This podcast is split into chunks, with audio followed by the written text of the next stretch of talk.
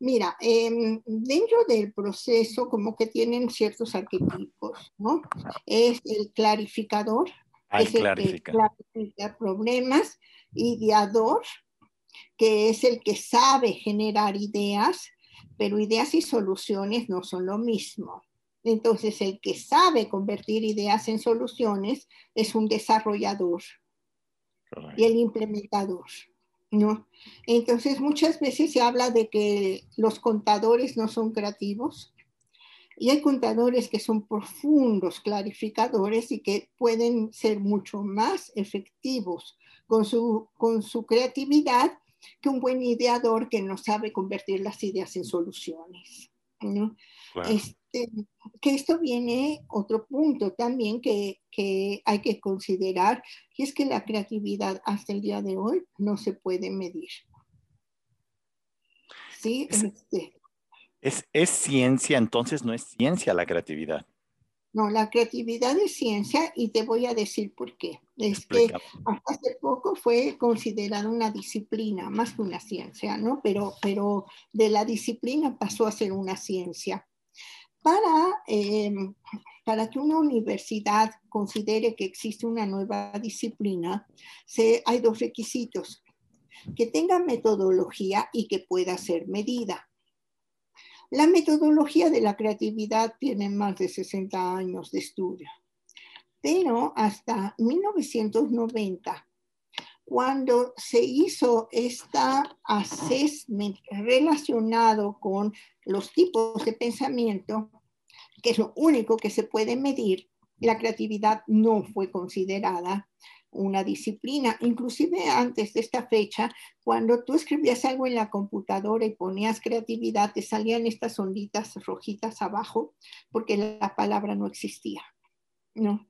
En el momento en que existe esta medición de la relación de la persona con el proceso, es que se convierte en una disciplina. Porque, ¿qué es lo que puedes medir en la creatividad? A la persona, al producto, al clima.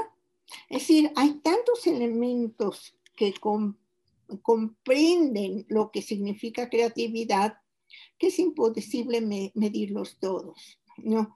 Además, hay dos partes en la creatividad que se vuelven como polaridades.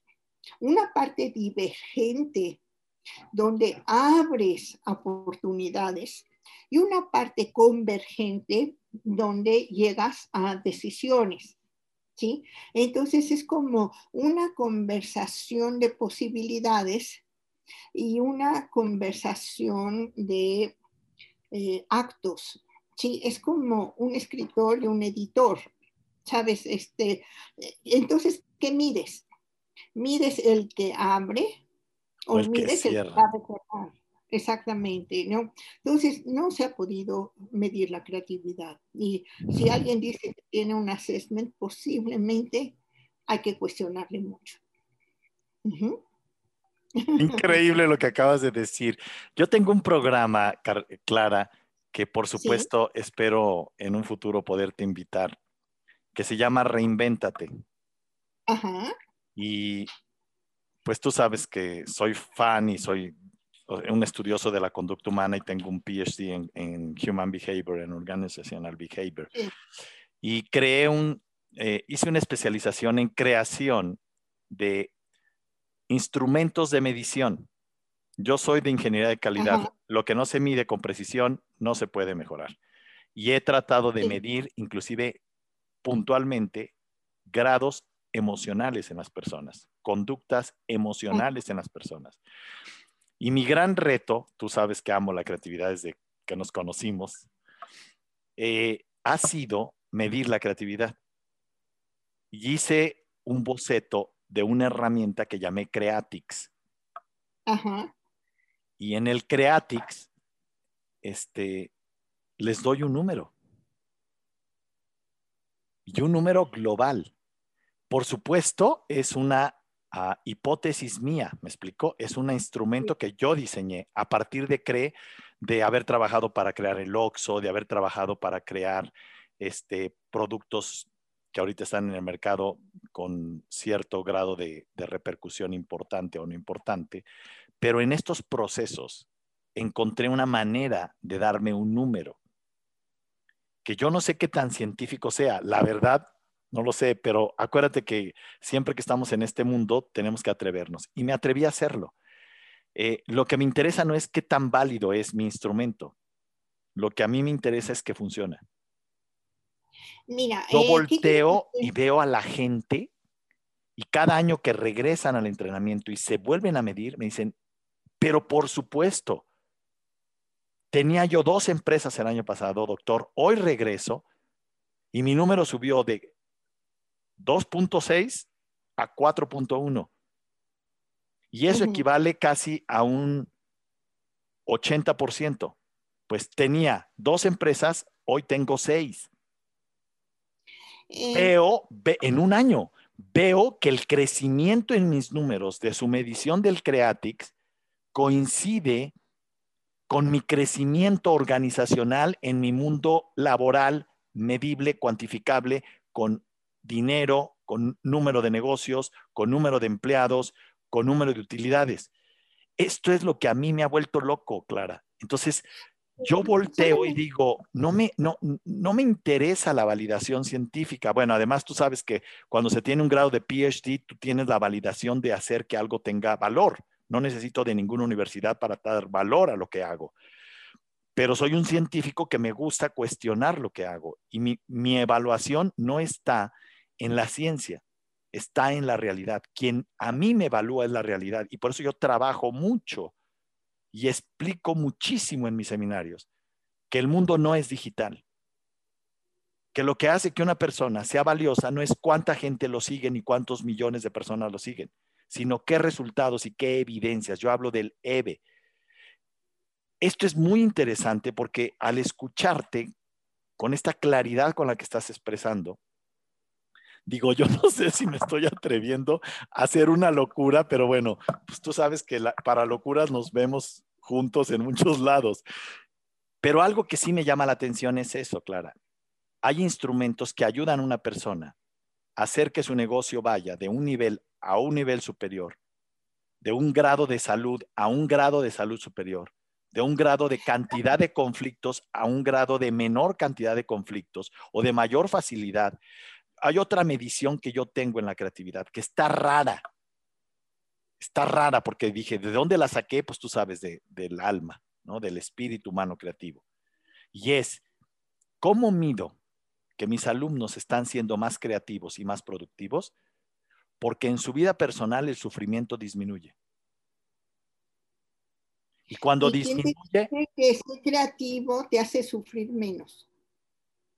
Eso es lo que yo he descubierto. Cuando una persona, yo leo a Einstein y leo, por ejemplo, a, los grandes, que para mí, por ejemplo, este, Tesla, después de vivir una vida en donde le vuelan y le roban y dices, ¿cómo siguió? ¿Cómo siguió? ¿No? Y de Tomás Alba Edison que usa la tecnología de él para hacer cosas y luego lo decide. Pero eso tiene que ver más con automotivación que con creatividad. Déjame explicarte, ahí te va. la creatividad produce un grado de placer que hace que un individuo creativo disminuya la capacidad o aumente su capacidad de tolerancia al dolor. Bueno, esa es mi tesis. A lo que voy es esto. Yo lo que descubrí en mi, en mi, en mi actuar te lo comparto aquí en público, es que una persona que empieza a tener niveles superiores de creatividad, químicamente tiene mayor oxitocina y mayor adrenocorticotropina en su proceso químico interior que le produce un grado de inspiración que tiene como un elemento mayor placer y satisfacción y menor sufrimiento, porque el sufrimiento es mental, el dolor es físico. Mira, yo, yo te voy a poner como un punto de vista diferente. Me encanta y por eso quise hablarlo. Yo creo que hay un punto donde se junta la gran creatividad con la locura. Claro. La santidad. O sea, la santidad también. La locura y la santidad. Es decir, en el punto de mayor creatividad, también hay la mayor locura y la mayor santidad. Es decir, toda esta parte de, ver a Dios, ok, con estar loco y ser creativo va de la mano. Me encanta, Clara, porque si volteas a ver, por ejemplo, veo a un Jesús y lo consideraban loco. Veo a un Siddhartha, a Gautama, dejando a su esposa y a su hija preciosa, dejándolos por buscar cómo reducir el sufrimiento del hombre. Y digo, era un santo, pero al mismo tiempo un loco y un creativo brutal. Yo creo que van de la mano las tres. Es decir, me encantó. Llegas al límite de la gran creatividad, también estás en el límite de la gran locura. Yo creo que la locura es uno de los actos más creativos del hombre para no morirse. y la santidad también. Entonces, esto de que ser creativo y tener más placer, yo no estoy tan segura. ok, me encantó. Sí te puedo decir es que una persona creativa Puede sentirse más segura de sí mismo porque sabe que tiene opciones. Claro. ¿Sí? Y entrar al mundo sabiendo que tengo opciones, que ante una situación difícil puedo encontrar una solución, efectivamente está, si no más feliz, por lo menos más tranquilo. Y más segura, ¿no? Más segura, eso sí lo creo. Sí, Sí, porque además yo no creo mucho en la felicidad. ya sé, ya sé, ya sé. ¿Tú crees más en qué? En el equilibrio, ¿no? En el, en el equilibrio de todos nuestros intereses, emociones y demás. Entonces yo no creo que la creatividad por sí misma te genera felicidad o alegría, pero sí creo que la creatividad saca lo mejor de cada persona. Me encanta. Sí, ahora, en lo que me estabas diciendo sobre una persona que después de ser medida puede tener de dos negocios cuatro, creo que hay una diferencia entre ser creativo y ser emprendedor. ¿no? También. ¿no? Entonces, tal vez está mucho más relacionado con ser emprendedor que con ser creativo. Correcto. Porque puedes, por eso, por eso es que la creatividad tiene que estar relacionada con resultados porque puede ser muy creativo imaginándote cosas con marihuana, ¿ok? Pero si no lo llevas a cabo, no es creativo. Claro. Sí. Pero el llevar a cabo conlleva consigo un gran número de, o, un gran margen de estrés. Entonces la creatividad puede estar muy relacionada también con tensión.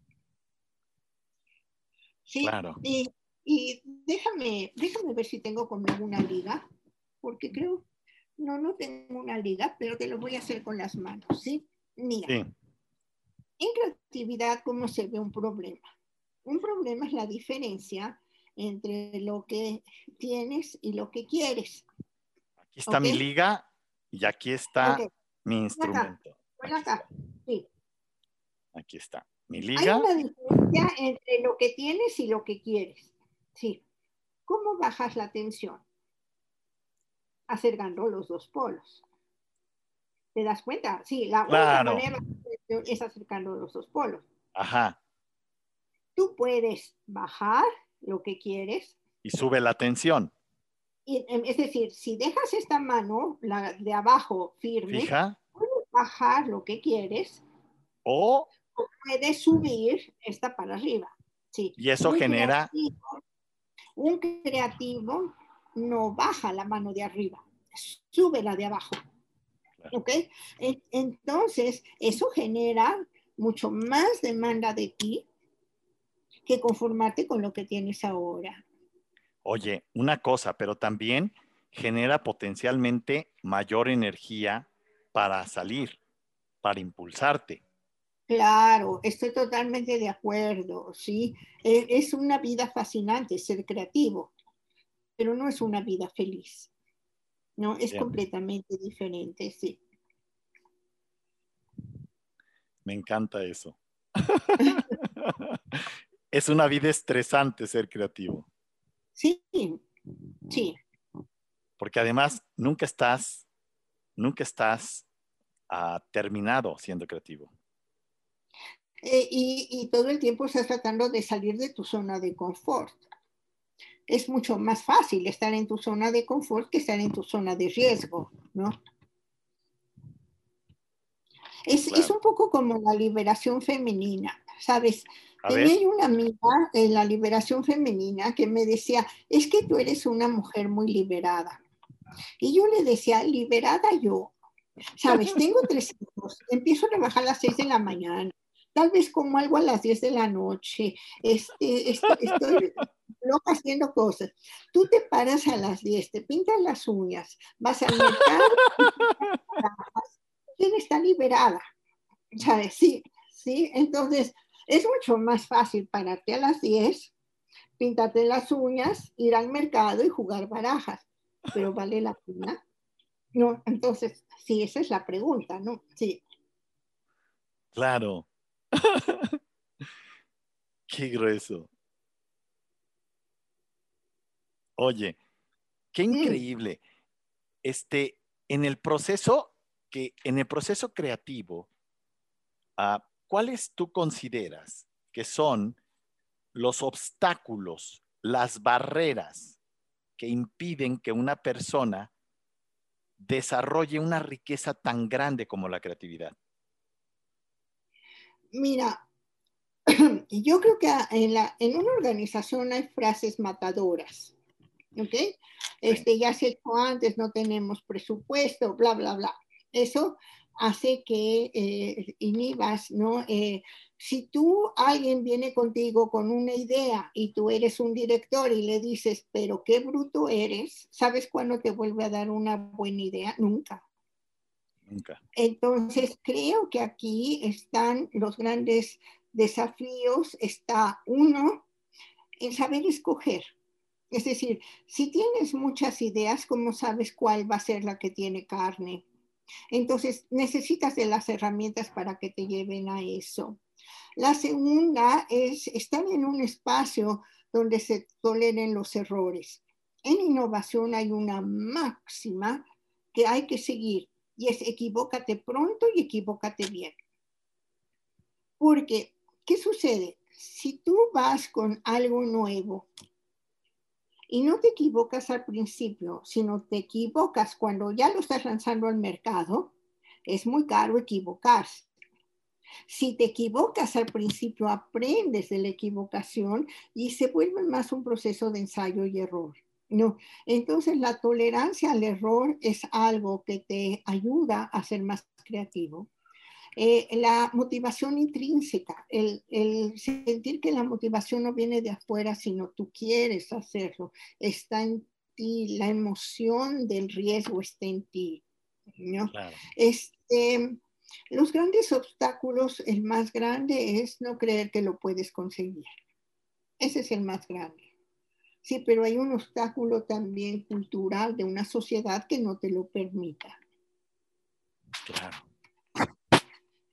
Y esto es un criterio muy fuerte en términos educativos de padres y de sociedad, ¿no? Fíjate, yo no sé, tu familia, Clara, todos en tu familia han sido creativos o cómo le haces para, eh, en mi caso yo he sido un escándalo para mis hermanos, para mis papás, eh, porque he hecho cosas que nadie en la familia ha hecho. Entonces, cada vez que me he lanzado a hacerlos, bueno, era un, una lluvia de qué estás haciendo, ¿no? O sea, ¿qué te pasa, no? Empezando eh, eh, desde que empiezo y creo una empresa y renuncio a una dirección de Nacional de Publicidad donde teníamos un gran éxito. Y yo como director creativo y como director de innovación y como director ejecutivo, o sea, fue algo fuertísimo, renunciar y poner directo consultores. Y luego fue muy duro, fue muy duro. Y luego ver que mi matrimonio no funcionaba y, ser el primero en divorciarse, bueno, ¿qué te, quiere, qué te quiero decir, no?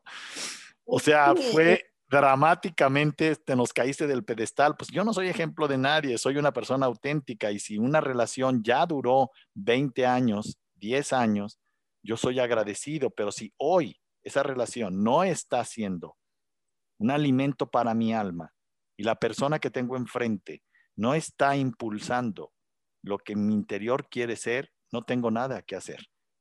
Seguiré cuidando de mis hijos y seguiré siendo responsable de darle su lugar y darle un nombre, pero no más viviendo con ella. Eh, te voy a contar, me preguntaste, me preguntaste, de mi historia, te voy a contar algo que prácticamente nadie sabe. A mí me metieron a la escuela siendo muy chiquita. Yo entré el primer año cuando tenía cuatro años. Sí. Ese año eh, la profesora no me toleraba. No. Entonces, en el recreo me ponía a barrer el salón. Em, un día estoy como de mal humor, acabo de barrer el salón, llega de regreso del recreo todo, si yo no salía al recreo, tengo hambre. Estoy sentada por ser tan chiquita, muy adelante. Mi mamá me había mandado de lunch un plátano. En la clase saco el plátano, lo empiezo a, a pelar. Me lo empiezo a comer y la profesora me saca del salón.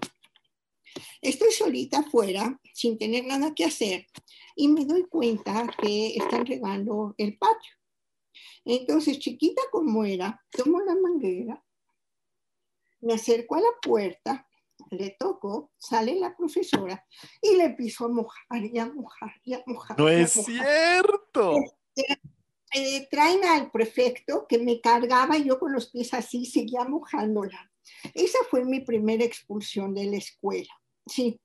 Entonces, cuando tú hablas de ser creativo, creo que eh, para mi familia fue un tremendo problema, ¿no? Este, ahora me veo muy convencional, pero yo tuve hace 15 años pintado el pelo de morado. Este, eh, em, mm, vamos, mis hermanas sienten vergüenza de mí. La verdad, dicen, es que Clara es muy excéntrica, ¿no? Sabes, esa es la manera, ¿sí? Este, tengo tres hijos maravillosamente creativos y muy exitosos. Mi hijo mayor eh, es el director creativo de una empresa de publicidad muy grande. Mi hijo mediano está en Estados Unidos y en Silicon Valley hay una encuesta sobre los ingenieros electrónicos de Estados Unidos que afortunadamente mi hijo es considerado el, el número 17 de ingenieros electrónicos más influyentes del país. Si tomas que encuentran ellos está Bill Gates, etcétera, su creatividad lo ha llevado a ese punto, ¿no? Y este, tiene varios premios su empresa por innovador. Y hay Joel, que creo que lo conoces, que lleva la empresa de innovación y es un muchacho extraordinariamente creativo, ¿no? Entonces, los, los tres son muy creativos, que también lleva consigo, dos están divorciados, ¿sabes? Eso va de la mano eh, con retar el, mundo.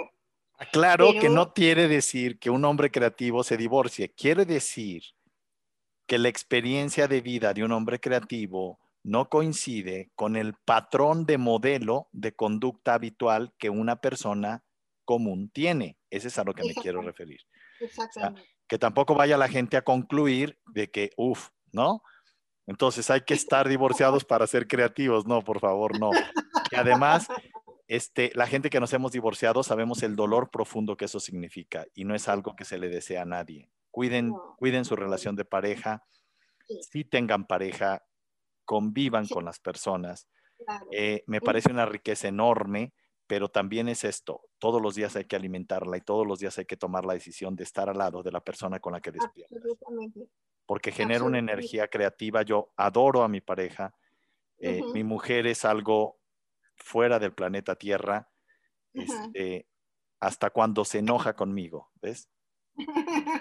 Le mando un saludo desde aquí porque por todo lo que eso representa. Y hemos evitado hacer pública una relación precisamente para evitar cualquier tipo de cosas. Pero saber que la tienes a tu lado, saber que te admira y que esté o no presente, te tiene presente, es algo único, algo maravilloso. Y mis socios en, en España me decía uno de mis socios, es que verte con tu mujer él está divorciado, lleva seis años divorciado y dice, yo me voy a conseguir una, me dice, no más de verlos me inspiran, me dice, qué cosa, Le digo, yo creo que este sentido profundo de la creatividad puesta en una relación también es creatividad. Absolutamente, absolutamente. Se necesita un grado de creatividad elevado para convivir con otro ser humano tan íntimamente como se convive en una relación formal desnuda, íntima. Y, además de eso, este, eh, necesitas la sorpresa, ¿no? Necesitas salir de la rutina, que tal vez la rutina es el enemigo número uno de la creatividad. Claro. Yo también creo eso. Sí, la rutina nos da seguridad, pero también eh, ahoga el espíritu humano. El espíritu humano está, está hecho para, para ir a la zona desconocida, con, con autoestima, con confianza en lo que no se ve. Y eso es la creatividad. Sí, Pero también hay algo muy importante, eh, Clara. Háblanos un poco del riesgo. O sea, ser creativo tiene un riesgo muy grande. Es correr el riesgo de perder el status quo, de perder la, lo que hasta ahorita has logrado, de, vivir una experiencia de que después de genio eres un tarado porque en la siguiente intento te, te equivocaste por intentar algo más innovador. O sea, háblanos del riesgo en la parte creativa. Mira, em, yo creo que es un riesgo calculado. Es decir, por un lado, hay riesgos que es peligroso correr, pero hay riesgos que es muy peligroso no correr. ¿sí? A veces es mucho peor no correr un riesgo que sí correrlo. Claro.